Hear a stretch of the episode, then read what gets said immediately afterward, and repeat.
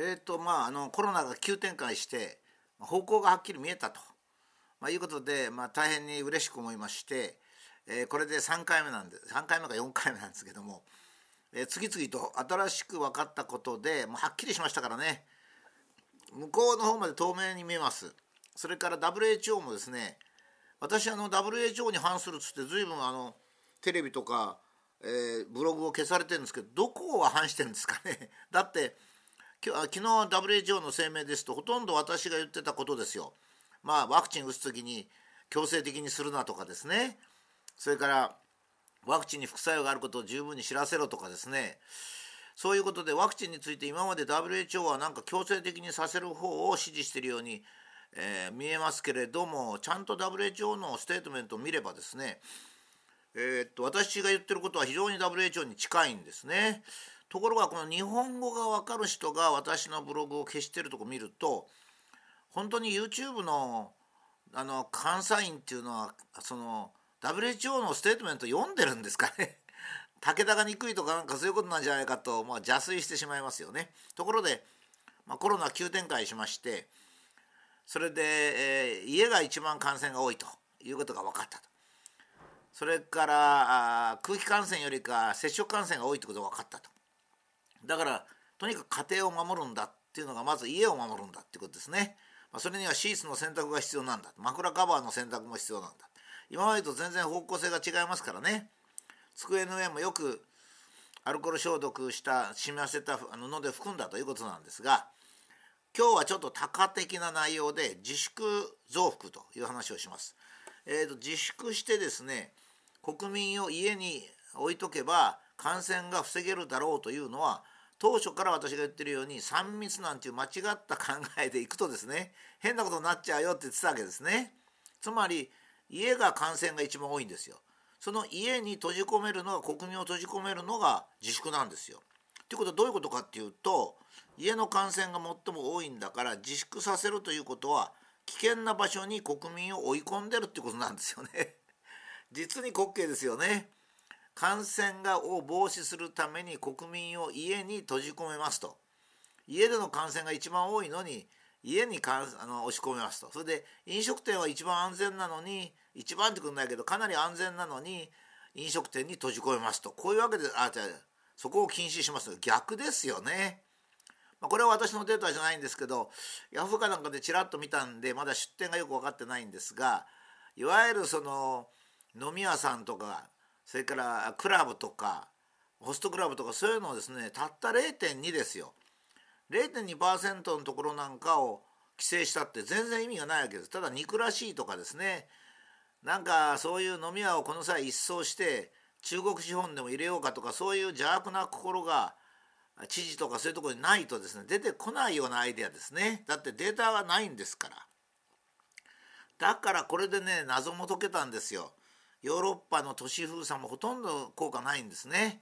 まあ、イギリスとかフランスのように非常に都市封鎖が厳しいとことフィンランドのようにほとんど都市封鎖とかそういうのしないところと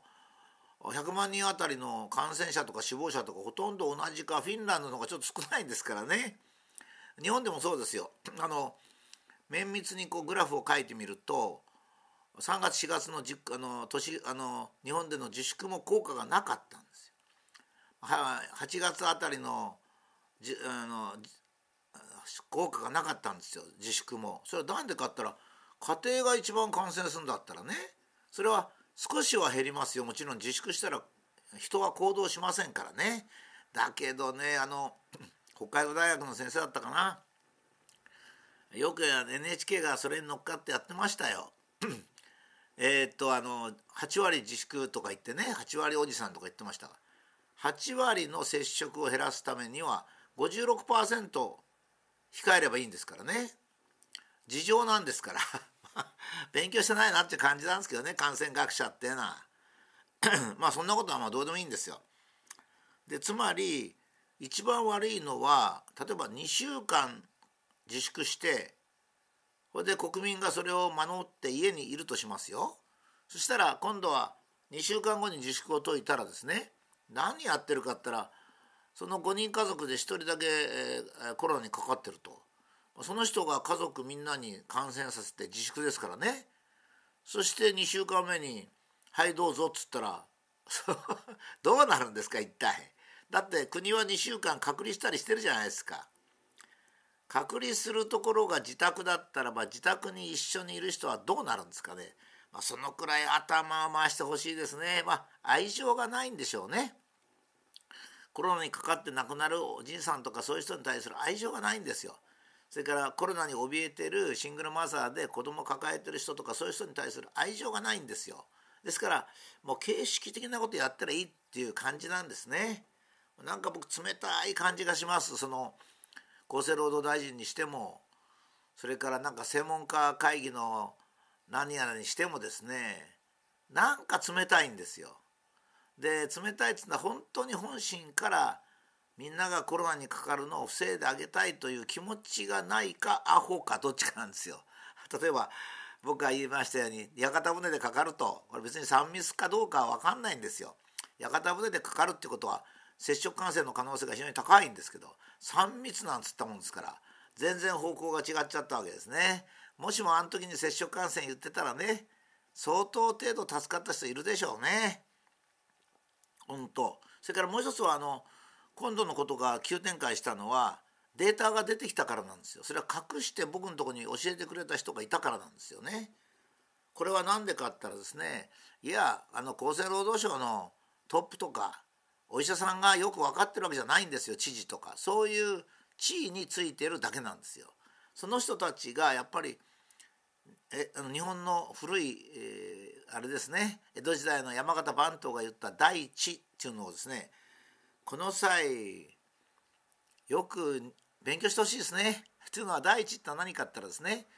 国の上の方のあたかも偉そうな人が決めるよりもそのデータを公表してみんなで考えた方が優れた知恵が出るっていうのが第一なんですね。大きな知恵。大きな知恵っていうのは一部の人ではダメなんですね。これが実際にあの現れたのがソビエトの共産党政権ですね。5カ年計画。モスクワにですねソ連のものすごく頭のいい人たちを集めて5カ年計画を立てながらそれを国で推進していくと。とにかくエリート中のエリートがモスクワに集まってよく検討してやるわけですからものすごくいいはずなのにあの50年ぐらい経ってみたらまあこれは東ヨーロッパも入れてだから40年から45年経ってみたらですね経済状態はひどい社会もひどいっていう状態になっちゃったわけですね。これまさに山形番頭の言う第一を知らなかったからっていうことですね。必ず多くの人たちが考えた方が少数のエリートが考えるよりもいい考えに至るということなんです。ですから関係者は第一というのをかみしめてもらってですねとにかくデータをオープンにすると。あのデータっていうか情報をオープンにすると。NHK の人にもお願いしたいんですが片方のデータだけじゃなくていろんなデータを国民に提供して国民から受信料を頂いてる恩に報いると。